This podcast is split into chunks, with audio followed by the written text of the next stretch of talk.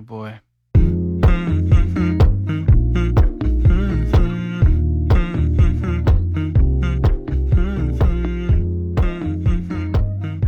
大家好，欢迎收听新一期的出逃电台，我是哈刺。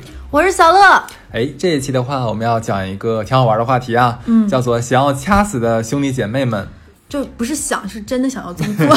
是，那不行，这个 犯法政政政治不正确啊，我们只是想一想就好了。对对，因为其实很多我们的听众朋友们，也包括我们的身边朋友们，嗯都是家里不是一个孩子，而是有可能有兄弟或者姐妹。有的是不是独生子女嘛？嗯就是家里有两个有两个小宝宝，或者是那种家里亲戚走的比较近，堂哥堂妹，然后表哥表妹这种走的很近的，对，一起长大的。是，但虽然说是一家人流着一样的血液，但是呢，就有的时候关系这个东西啊，就是很微妙的。是的对你有没有那种就天天欺负你，然后你还想怼死他的哥哥，然后或者嗯，嗯，或者是你天天欺负他，有一天他长大了，翅膀硬了，敢反抗了，哎，你说的是姐姐和弟弟的故事吧？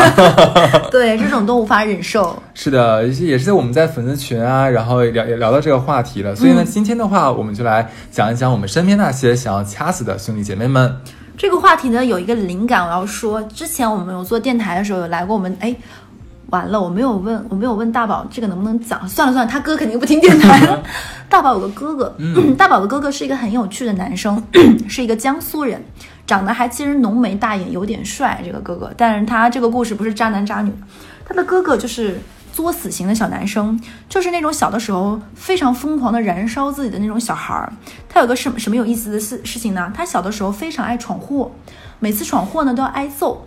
有一次他爸他妈就打他，因为他太爱闯祸了，打的时候下手太用力，可能比如说拿棍子啊或者什么打，然后一下子敲坏把架地上的瓷砖就敲坏了一块。嗯，你就想想家里一个瓷砖本来是完整的嘛，那打碎了一块很丑，那爸妈就商量说要把这个瓷砖换了修上。嗯，他哥哥我们就叫小作哥，这小哥哥说不。这个瓷砖不能修，为什么呢？因为这是我的耻辱。我每次看到这块瓷砖，我就会想到我挨揍过。就这是多大的时候呀？很小，很小小嗯朋友就是不能修，所以他们家在一个非常好的房子里，永远有个坏瓷砖，就是为了证明这是他历史的痕迹。然后这个哥哥还干过一次什么事情呢？在城郊的这种油菜花地里，他弟他哥哥在那说哇油菜花采呀，然后啊就开始疯狂的采，就是这一片油菜花都采倒了。踩倒了之后发现哦爽，就是那种跟去了超市捏方便面一样的心理。假打算扬长而去的时候，被人家油菜花的主人发现了，那你说气不气？那个不是就是就是野地啊，是有人人家种的是吗？种的对，然后很愤怒，然后就愤怒就说：“哎，你家家长是哪？”这小孩宁死不从，我不说，我不说我家长是谁，我就不说，我就不说怎么的，然后被人家绑了起来啊，这就被绑干得好，绑在油菜花弟弟的房间，你知道 干得漂亮。肯定当稻草人吗？就是很生气啊，你知道吗？就是你不说对吧？我绑你对不对？但是这里我们并不是鼓吹，这肯定也是不对的。然后你把绑上埋起来就好了，比如没有人发现了。把土对，填满，插踩实踩实，你就这么作死的人。小作哥绑起来都不说，但是这个时候天黑了也害怕了，这怎么办呢？小作哥还是打了电话，但是他没有打给自己的爸爸妈妈，你猜他打给了谁？对，姑姑姨、阿姨什么的。他打给了自己的老师。啊，小学生就不知道，他的小学老师呢也是个非常仗义的一个男老师，就真的骑着自行车过来了，就来接他。然后通过小作哥的描述说，那天他的老师形象实在是太伟岸了，然后跟对方一顿就商量，看我是老师，老师也是一个值得尊敬的身份嘛。通过一番商量、道歉、承诺，可能有没有赔偿他也不记得了。嗯然后这个老师最后把这个男孩领回来了。然后这个男生就觉得哇，小泽哥就觉得怎么会有这么伟岸的老师呢？将来一定要好好报答他。小泽哥是不是听起来还是很有人情味儿的男生？哎，不是那么小，这么有想法。对他多有想法呢？他是怎么做的呢？那个时候你就小的时候，亲戚们都会，比如说你住在我家，我住在你家，大家一起生活嘛。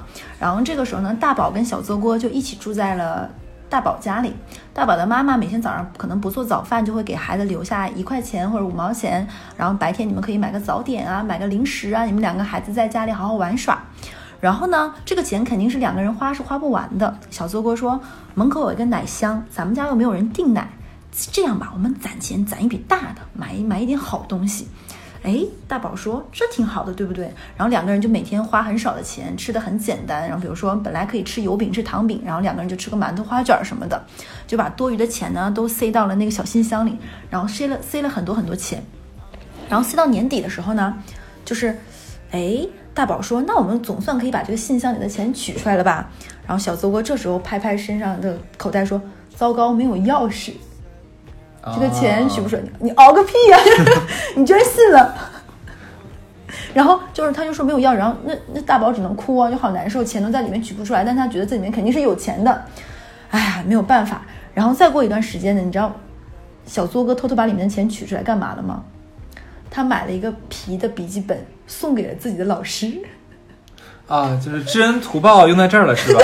知恩图报是怎么报的呢？是要侵占就是自己兄弟姐妹的利益，所以说就是这也是他想掐死的哥哥。你说他哥哥多聪明，然后他哥哥多没有趣呢？他哥哥上大学的时候，钱不够花，因为男生嘛很在乎场面嘛，兄弟感情要吃饭，然后没有钱了怎么办呢？他公他哥哥想说不能管家里要钱，要肯定是要不来，没有办法。他哥哥成立了一支舞龙舞狮队，什么？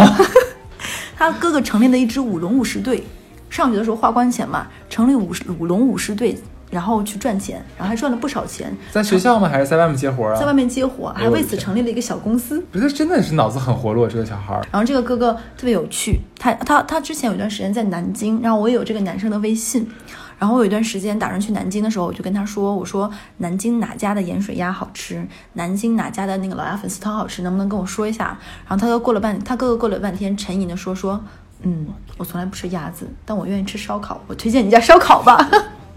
也没错，人家也很就实在他。很逗，就是然后你就他长大之后变成了一个很厉害的一个创业人，你知道吧？啊然后生意做的也很 嗯，然后就是和他小的时候那种采油菜花被人绑，不是他很聪明，小的时候感觉很聪明，而且很有想法。这而且他他很有计策，你知道吗？不给自己爸妈打电话，给老师打电话。对他先肯定是先知道我老师，我一定拿得住他，他一定会向着我。老师一定会帮我的。对，但是我妈回去得揍我一顿，这不一样。老师呢，就还得保护我，对不对？嗯很聪明的小孩儿。这是不是挺有趣的？然后把他妹妹坑了，然后因为什么拿他妹妹的拿他妹妹的钱报答了他的老师，哎呦我的天哪！那我要劝劝他公司的其他合伙人要小心一点了。这是个有趣的男生，这是一个是奇妙的哥哥。那你有什么哥哥吗？我也有一个哥。巧了，人人都有哥哥，哎呦，真的有些一些一想一想讲这个故事，我现现在要上火，你知道吗？为？啥？我这个哥吧，他是一个凡尔赛，他是凡尔赛宫的王子。哎，我其实想问你一个问题：凡尔赛是真优渥显摆，还是不优渥装？嗯嗯，哎，你问到我了，对，就是因为我想说，你这个哥哥到底是就真有钱还是假有钱？现在是真的非常啊非常有钱。那你说，嗯，对，就是这堂哥们像你说的嘛，他他是真有钱，反正是啊，就是他的爸妈是真的是十分优秀的，做什么的呃做什么的就不说了啊，比较敏感，合法的啊，嗯，事业很成功，但是呢，就是生了这么个儿子是比较让他俩不省心的吧，这么说。我今天主要吐槽的呢是这个我这个哥呀，他是习惯性的、连贯性的跟我凡尔赛，哎，你说听我们电台的人会有人不知道什么是凡尔赛吗？不会的，不会的那。好，对，然后就首先说啊，就是呃，我跟他啊并不是很熟，嗯，因为我们两个是在两个不同的城市长大的啊、呃我在哈尔滨，然后他在另外一个城市，都不是一个省的。就是我们大概是大学才加了 QQ 啊、哦，然后那个时候有关注的人人网，嗯。就只是偶尔互相留个言，就是哎呀，就亲戚间的啊、礼仪。哥你好棒啊，什么弟弟你真真真帅之类的，就哥在现在就是微信点个赞，啊，对，就这意思，对，所以没有什么特别深的感情。前几年吧，我来上海上海的时候，他就加了我微信，呃，然后就开始就开始的时候就有一打无一打的就搞一下什么兄弟情深嘛，但假的一批啊，对，互相寒暄一下。但是没过多久呢，我这个哥就真的真的忍不住了，他就是 开始凡尔赛了。这个东西是深入骨髓的，藏不住的。不对，是他快把我憋死了，你知道吗？憋了那么多年了，终于发现我是个，我估计吧，他开始跟我好好聊天呢，是想试探我的底线，就发现我是个比较能包容、比较比较 nice 的人吧，嗯他他误判我了，有点 对。就我们这一辈呢，有三个孩子，他是中间，然后我最小，我们上面还有哥哥，嗯，然后我跟我大哥，就我们两个是硕士学历，嗯，他是什么学历，到现在我不知道，哦。到，现在我不知道，这就是一种迷之亲戚的关系，又是亲戚，其实就没有多熟。嗯，不是因为不不熟的问题，是因为就是他们家不不透口风。哦，我隐约的记得他好像是在大学的时候有，辍学的。嗯，不是，呃，他父母把他送到国外去了，哦，但是据我了解，好像是语言学语言没过，读了两年语言都没过，就必须要回国的。哦，对，然后至于怎么样，他就不说。反正这哥们就比较混不吝吧，对。但是怎么讲？他我刚才也讲了，他父母算是比较有能耐那一种。对但是对于这哥们儿来说，他父母父母再有能耐，就都不好使。我刚刚研究生毕业的时候，他来问我说：“哎，老弟，你毕业了吧？是本科吗？”我说没有，是硕士。他说：“哎呀，好厉害啊，老弟，在上海呢，确实需要研究生才行。你怕是咱们家族学历最高的了吧？”就我一看他说这话嘛，我以为是自己说自己是硕士，是不是有点戳到他痛处上去了？嗯，就又赶赶紧说，哎呀，没有没有，就是瞎混一个文凭，其实没啥用。然后结果我这个这个哥哥来了一句，哦不对哦，我爸才是咱们家族里学历最高的，就是去年还是前年，你伯伯拿到了博士学位哦。嗯，我这这真的好，嗯。我以为这段话结就今天的结束吧就聊就结束吧，对，结果是并没有，然后就说，哎老弟啊，那你在上海是做什么工作啊？我说金融，他又问，啊、那你薪水呢？我说我刚上班七千，他说，哎呀老弟你可以呀、自己找的这么好工作，我说没有，我就没有没有没有没有，就是就很普通的一个工作啦我。现在想说你搭理他干啥？对，我就说刚上班，工资也不高，反正慢慢来嘛，对吧？他说：“哎呀，我回国没有找工作啊，就你伯伯给我安排的。哎呀，就是怎么说呢？我看网上说找工作面试很辛苦，哎，那老弟你吃了不少苦吧？”我就说：“哎呦，对啊，我说的确挺难找的。”他说：“哎呀，我跟你讲，我你你伯伯给我找着工作啊，就就很清闲，就但是你知道我也不用做啥。”就是你，就你，你知道，你伯伯都会帮我找好那些客户什么的，我都不用太做，他就还蛮清闲的，赚的也蛮多的，对。我很骂他，你干嘛要你干嘛要搭理他？我现在真的是好，我贱，我下贱，行不行？我真受不了了。然后我说好，哈哈，其实心里操你妈。对，然后呢，后来呢，就是我就发现他特别特别喜欢隔段时间来问我你赚多少钱，我不知道为什么。对，然后其实我就我会心里有一点点小反感了。你不用小反感，你可以很大很大的大反感。真鸡巴招人膈应，你知道这是？嗯，然后呢，就是他也不知道怎么着，就从我大哥那边就知道我在上海买买房子了，真的是一刻都没有停留，立刻私信我，就说你家房子多大面积，然后多少钱一平，什么小区，有没有贷款，啊、就是反正。就是就只要能我能回答我都会回答得了，就是但是他怎么讲？就假如我说我房子多大，他就会立刻说啊我的房子比你的大，你知道吗？怎么怎么就各方面都要压你一头，都要比你哎好。，对对对对对嗯对对、啊！然后呢，就是呃，他一直知道我是做金融的嘛，嗯就隔三差五的特别喜欢问我股票的事儿。嗯，对，其实我之前炒股不是特别在行，因为我做的不是我做的是一级市场，不是二级市场。但是如果他问我，真的会很诚恳的把我知道的告诉给他，因为我想毕竟是亲戚嘛，对吧？嗯，后来，后来，后来，后来，我真的发现，就这孙子，他其实并不是想真的问我东西，想请教我东西，而是只是想显摆显摆。对，就是只要啊，就是我这个哥他打中了新股，立刻真的是立刻会截个图发给我。我就开始的时候啊，我会说哇恭喜恭喜你真棒，我说你总能打中股真厉害哥。然后后来我就真的不愿意搭理他了，就是每一次都是。有一次你知道，就他又打中了新股，然后就就发我，正巧那只股票我也打中了，嗯，然后我也介绍给他，然后结果这个孙子说啊，那我比特币也赚钱了。啊，翻倍啊。哎，我觉得听到这里，那些炒股这么多年从来没有打中新股的人，估计已经内心已经妈卖币两百次了，你知道吗？怎么你你俩去骂他，你们去骂他好吗？全世界新股都让你们兄弟两个打中打中了 是吗？我没有没有没有我没有中多少，谢谢，是他好吗？对，然后然后就我觉得这个真的很无聊，你知道吧？没完没了的，所以后来其实我就不太怎么搭理他了。他后面就经常发我也不回，他就自觉没趣儿，也就消停了一阵子。嗯然后有一次就是临年底，啊我好不容易打中一只股票，那一年我就打中那么一次。然后，然后我就发个朋友圈说：“哎，我说这一年可算是打中一只啊，就不枉这操操劳一一年。”嗯然后这个哥立刻私信我，就说：“哎，我爸也打中了，我能问你个问题吗？是微信有什么功能是付费的？就是一旦你发了什么监控我是吧监控你会立马自动弹出的这种人，我不知道，真的很很讨厌这种人，知道，对，就你知道什么叫欠儿灯吧？就是他就是他欠儿灯，就是他。对，就是怎么讲，就是他，我也能知道他不是真的为了想诋毁我，或者说是要我难堪，就他只是想那种爱显摆、表演型人格。其实你说他能真的在乎我月薪多少，哪家公司股票做的怎么样吗？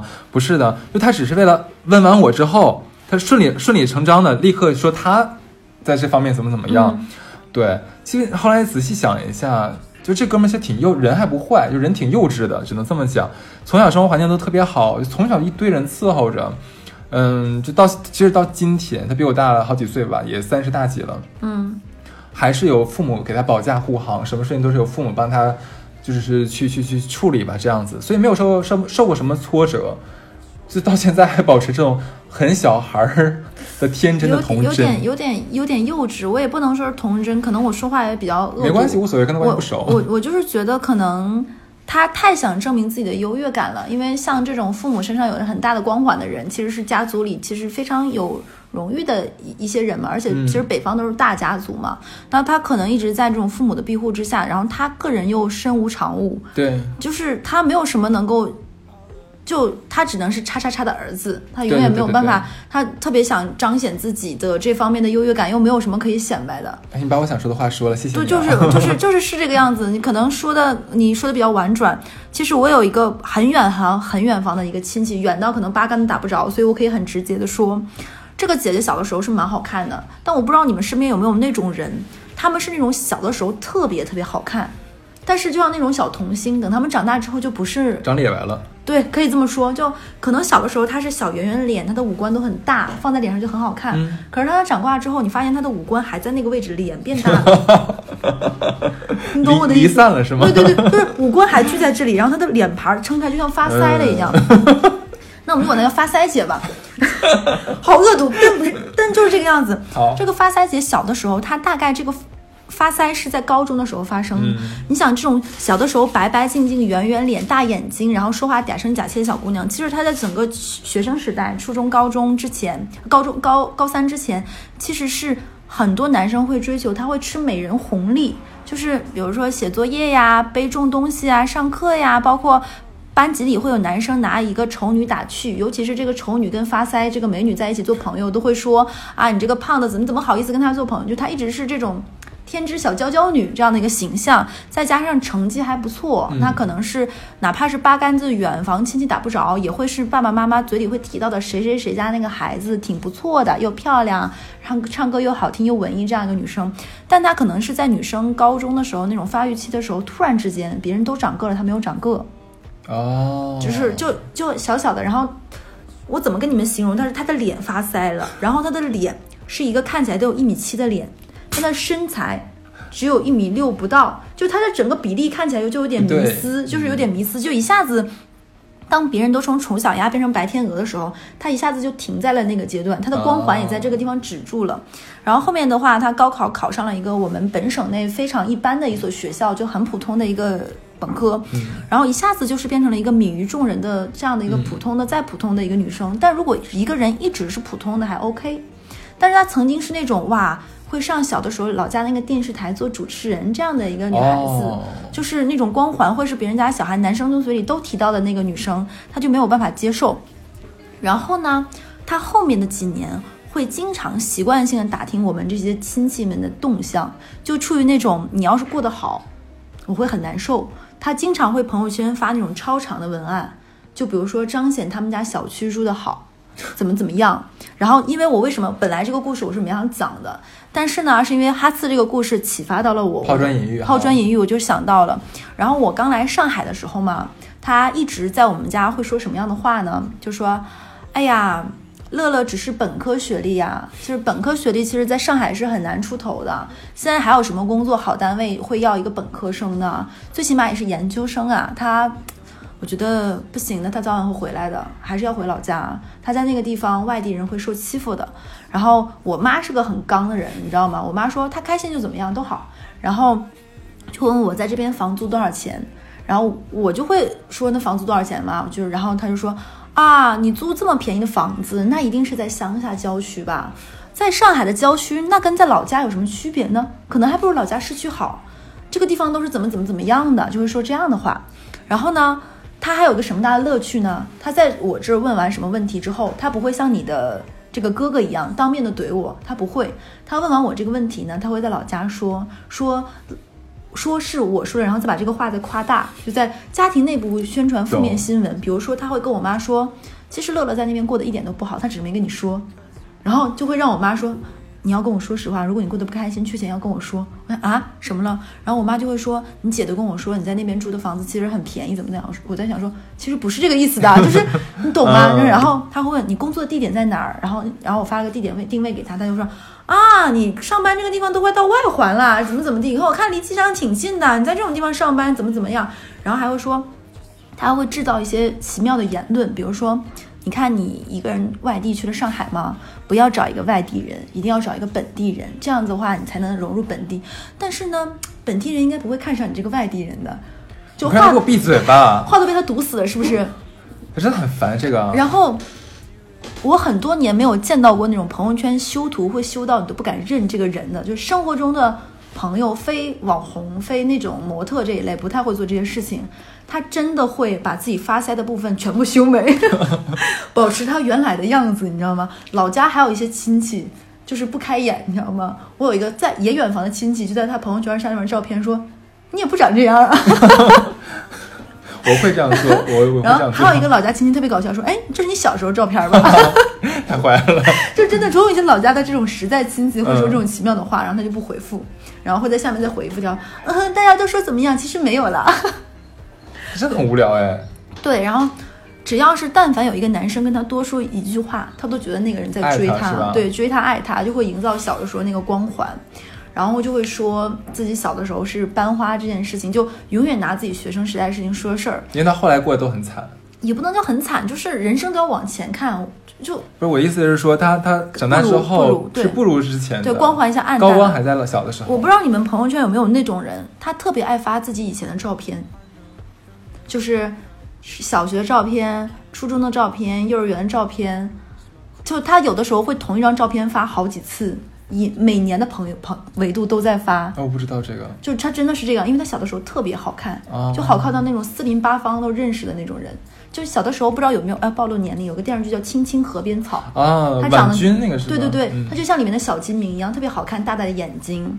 然后呢，就比如说真的好老亲，对，就比如说当他听说我离婚了这件事情呢，你知道，因为老家的亲戚都会还蛮在乎这件事情，顾及到你的自尊心和感受。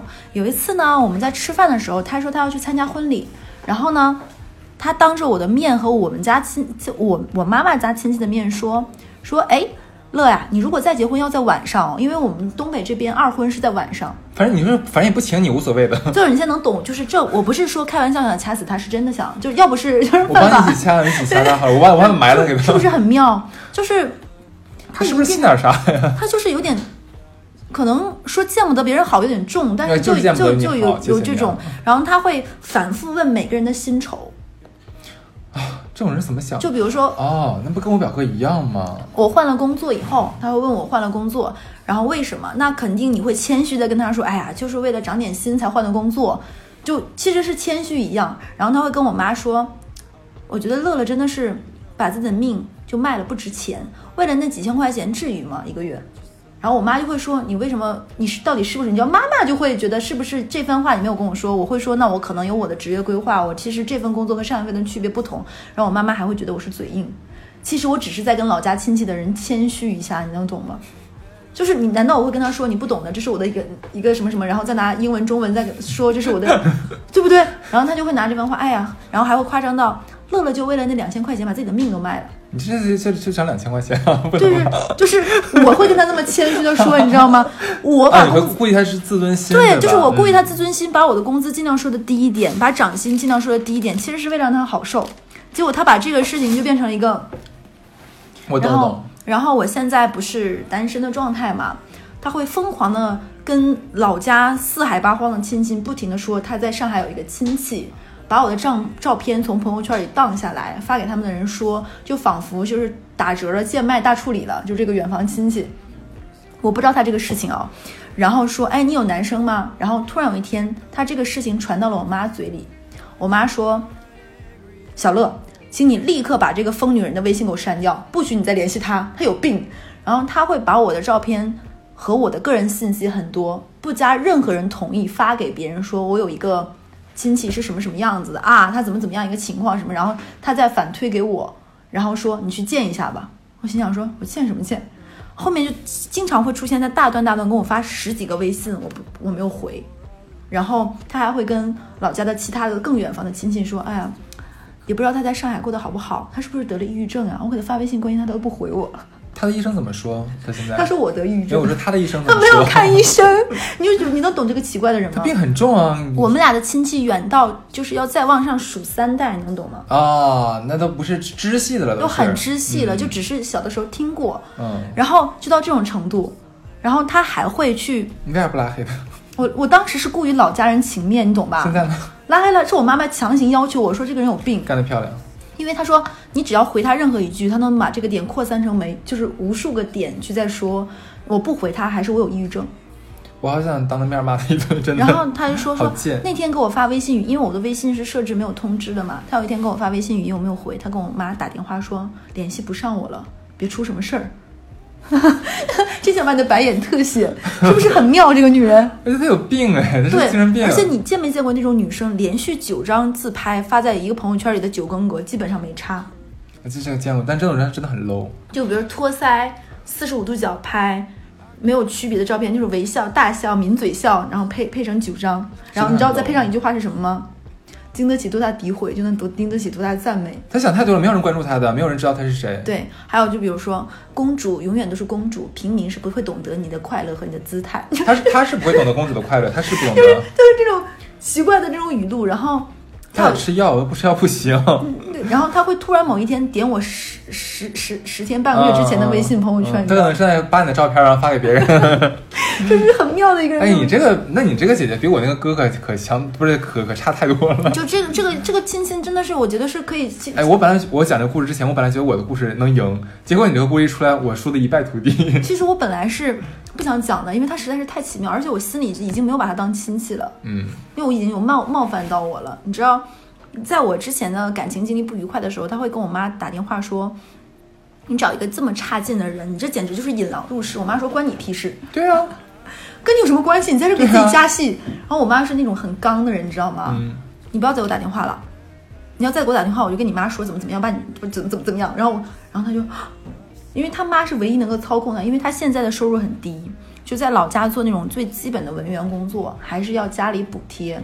然后再交往一个完全不想跟他结婚的一个男朋友，两个人已经拖拖拽拽了几年了。其实我并不是歧视单身或者歧视为不不结婚，但是你能明确的感觉到这个男生就是想跟他谈谈，嗯，然后不想结婚。这个姐姐已经他就是骑驴找马那个驴，不是他没有骑驴找马，不是我说他是那男的骑驴找马那个驴。对，然后他他在老家，其实，在东北的小城市来说，三十四五岁不结婚其实是很晚婚的而且他跟这个男生已经拖拽了五六年了，嗯，然后他们俩就一直是这个样子，然后他妈是他大部分的经济来源，你你你能想象一个小小小地方，就我老家那个城市是没有奢侈品这个品牌的，就你要嗯坐或者是开车一个小时去城里。就是也不能叫，就是或上另外一个城市，比如说从这个城市去长春，对，就是。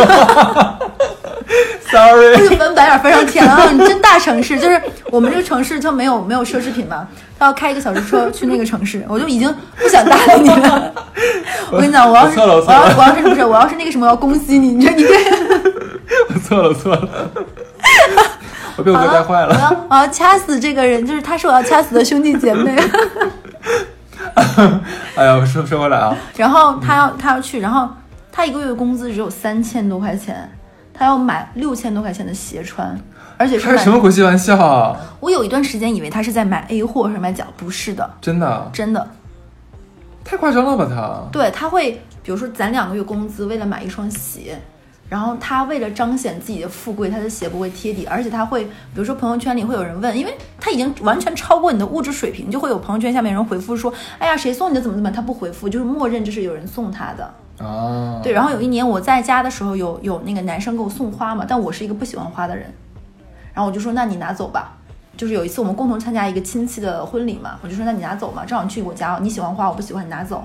然后他把那个花发朋友圈，就会有有另外的亲戚问啊，又有男生送你花怎么怎么样，然后他也不回复说哎呀怎么怎么地，对，就完全无视我，就我要配合他表演。天呐，我觉得就是你们惯的，嗯，我我现在也是这么觉得的。其实我跟他八竿子打不着，对，就是你们惯的。对他还管我借过钱，你能相信吗？哎呦，他这么优秀的人，怎么可能问别人借钱呢？她是公主啊。他跟我说他有一个卡被冻住了，虽然我也不太懂这个年代有什么叫做一个卡被冻住了，嗯，然后管我借的钱，但是我当时想说借的也不多，两千块钱，不还就不还。现在想想，我想把没还，我想把他微信想加回来。天哪！你还有吗？过年的时候，你应该把这件事儿发到你们家族群里说呀。姐，你先借我那两千块钱，怎么还没还回来？怎么回事？你那么有钱？因为我们已经不在一个家族群里，就我们没有、哦，本来就不是一个家族。对，我们进没有进到是一个家族的，就是就要怪只能怪就是上上辈的人生的孩子太多了，你知道吗？你家你那个爷爷还是那不是奶奶还是姥姥特别能对，是的。然后这个亲戚真的开创了我们家，就是因为他的个人原因。就已经能让大家更加团结。其实到了，就大家已经会说你别搭理他行吗？我没有搭理他，你也别搭理他，就到这种程度。他以一己之力成功的帮一个家族有凝聚力的时候？对对对，而且我特别能理解，就是亲戚到了我们这一代，其实大家走的就没有那么近了，而且就会，嗯，你在一个城市，我在一个城市，那那你可能上大学的时候就出去了，我们还差着几个年纪，对不对？大家都不在一个，我就知道你要笑什么。对，城里是不是？你是城里人，你这个你这个小可爱。你要是我不给你一般见识。哎，我听我们电台的人应该都已经懵了，窃窃私语说他俩到底是不是朋友？接着接着说。然后就因为他的原因，然后大家会变得关系更好。然后比如说，因为在我还是小孩子的时候，可能刚工作或者上大学的时候，还挺爱发朋友圈的。就比如说哪个姐姐或者是老家亲戚有谁给我寄了什么礼物什么的。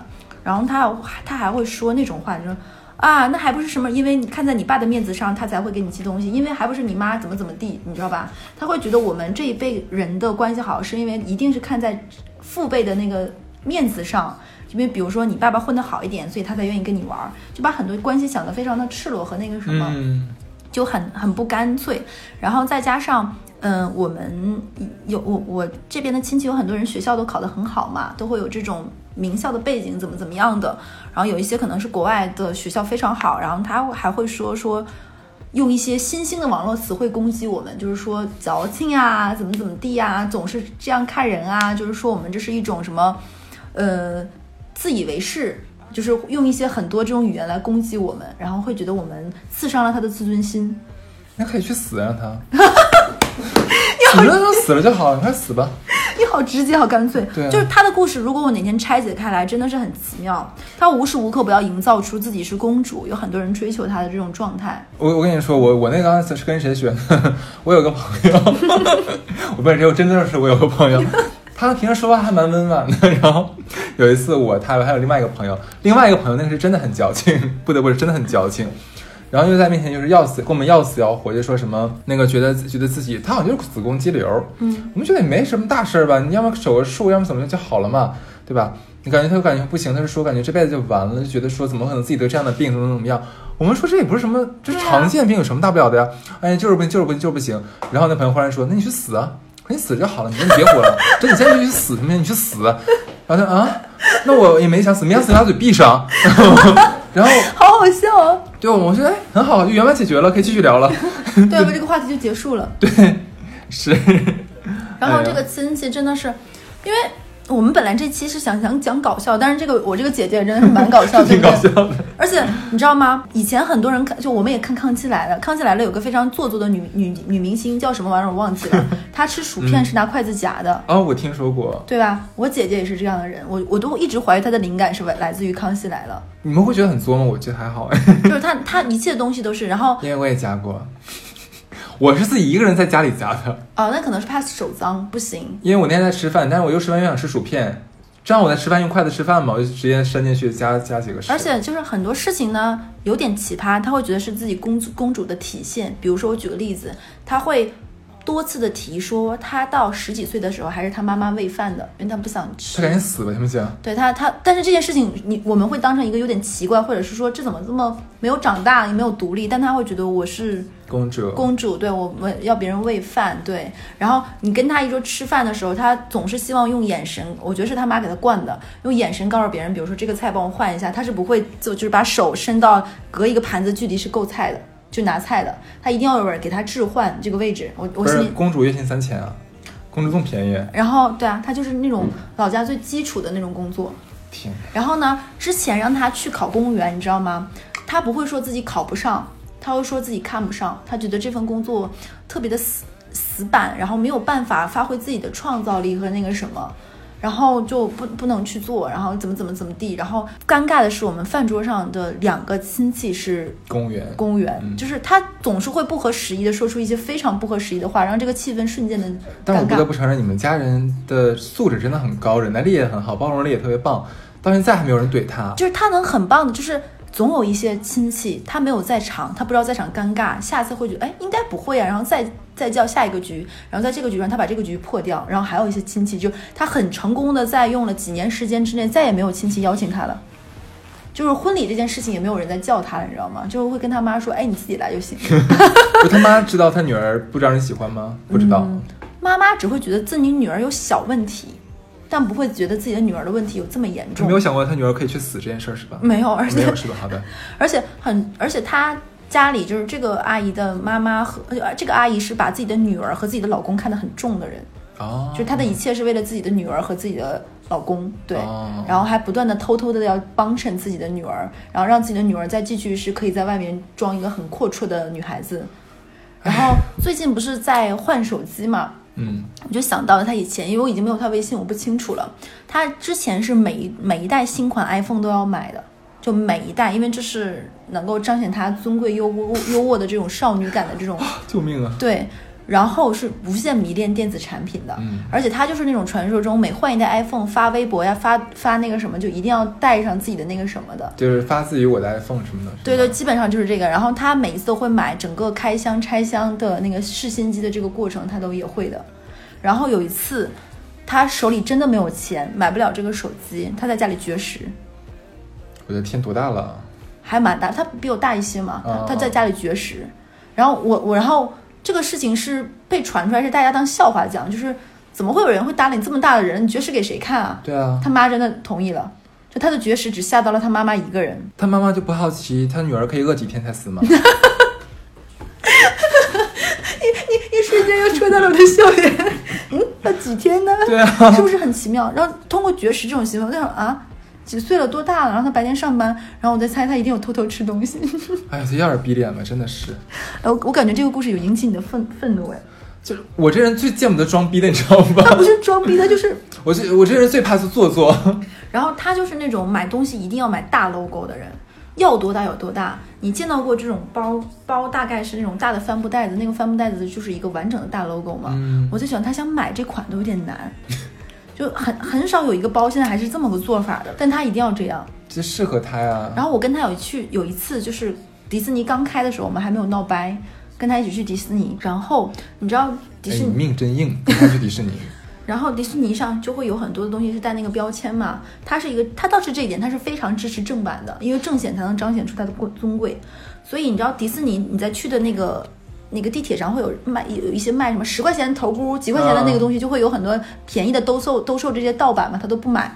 但是呢，他在迪斯迪士尼逛的时候，他又很愤怒，就是别人都用正版，只有别人都是盗版，我是正版，如何能体现我的尊贵呢？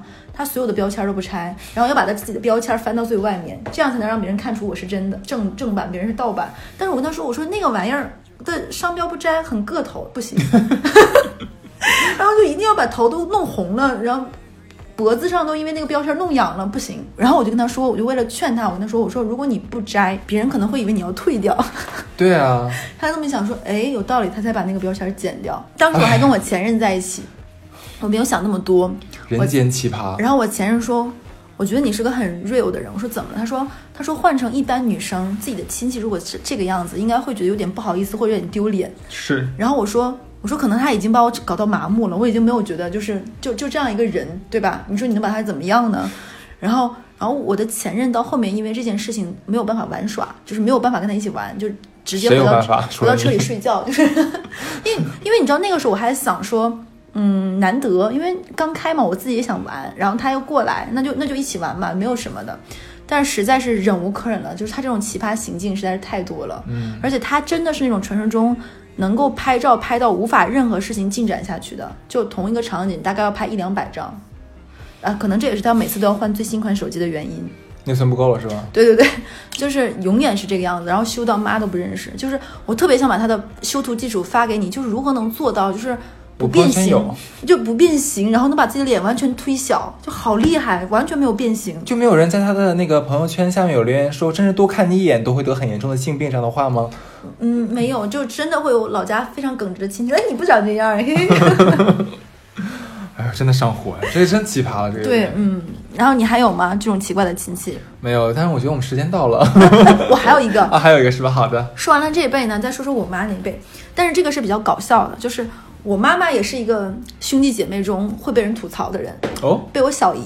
是为什么呢？因为我妈妈是那种学习很好的人，然后呢，我小姨跟我妈妈是同一个学校的不同年级，就大概差四级。我小姨就很痛苦，因为我小姨没有我妈妈那么聪明，嗯就是那种憨憨美女。我小姨跟我说说，你知道我小的时候有多痛苦吗？因为每一个教过你妈妈的老师在教我，都会说你们俩是一家的吗？嗯为什么你姐那么聪明，你这么笨？然后我小姨说，其实我本来觉得我能学会的，这是借口。但但是在这种痛苦之下，我就没有办法学会。然后呢，在小的时候做数学题的时候，有一道有一个类型叫三十度所对的所对的直角边是斜边的一半。有一天我在家里做题的时候，在那儿算，然后我小姨进到我们家的时候，听到我说这句话，头都大了。你知道我小姨这句话是是不是你妈跟你说什么了？我说啊。我妈谁也没有跟我说呀，然后我就会很好奇，说到底发生了什么。然后我小姨就特别无奈的说：“你知道吗？这句话我到现在都不懂是什么意思。”就是有的人确实在数学上不敏感，哦对你没有办法。就是有的时候大家会看娱乐圈里的很多明星，为什么这么简单的数学题他们都算算不明白？就是很多人在数学上真的不敏感。我小姨说这句话我现在能读下来，能背下来，但我还是不明白它是什么意思。然后她听到我在家里做题的时候，这句话是以为我妈跟我说了。啊，然后我说我妈没有跟我说，但是你跟我记这么多年，她说她当时压力很大，因为就是学不会，然后啊班主任就会说怎么可，就是不可思议，你知道吗？然后我我小姨就是这样一个美女，然后。小姨跟我说，小的时候你妈妈欺负我可不止这一点。然后我小的时候，我妈我妈妈小的时候是负责家里做饭的，因为家里孩子多，有一个人要做饭，然后家里有粗粗粮和细粮嘛，那嗯就会说，那把一些细粮留给爸爸，因为上班很辛苦，但是也会有一些细，就是细就是白面嘛，能做一些饼什么的。小姨很小嘛，就很想吃，然后我妈妈每次都会忽悠她说，先吃完几个粗粮，才能吃几个细粮，对吧？我小姨就非常听话的先先先吃两个粗粮的饼。我妈妈说还想吃那个什么吗？我小姨说吃不下了。我妈说好，那我吃。这件事情呢，就是报应不爽，这件事情就报应到我身上了。我小的时候是一个什么样的孩子呢？就家里有很多糖，我会先把不好吃的吃掉，把好吃的留在一起。啊，有一天过年的时候，就会有很多人出国玩嘛，会带巧克力。那个时候还没有吃过很多好吃的牌子，比如说瑞士莲啊，乱七八糟的，就会有很多。我会先把国产的一些糖吃掉，然后把进口的攒在一个罐子里留着，然后我就出去玩了。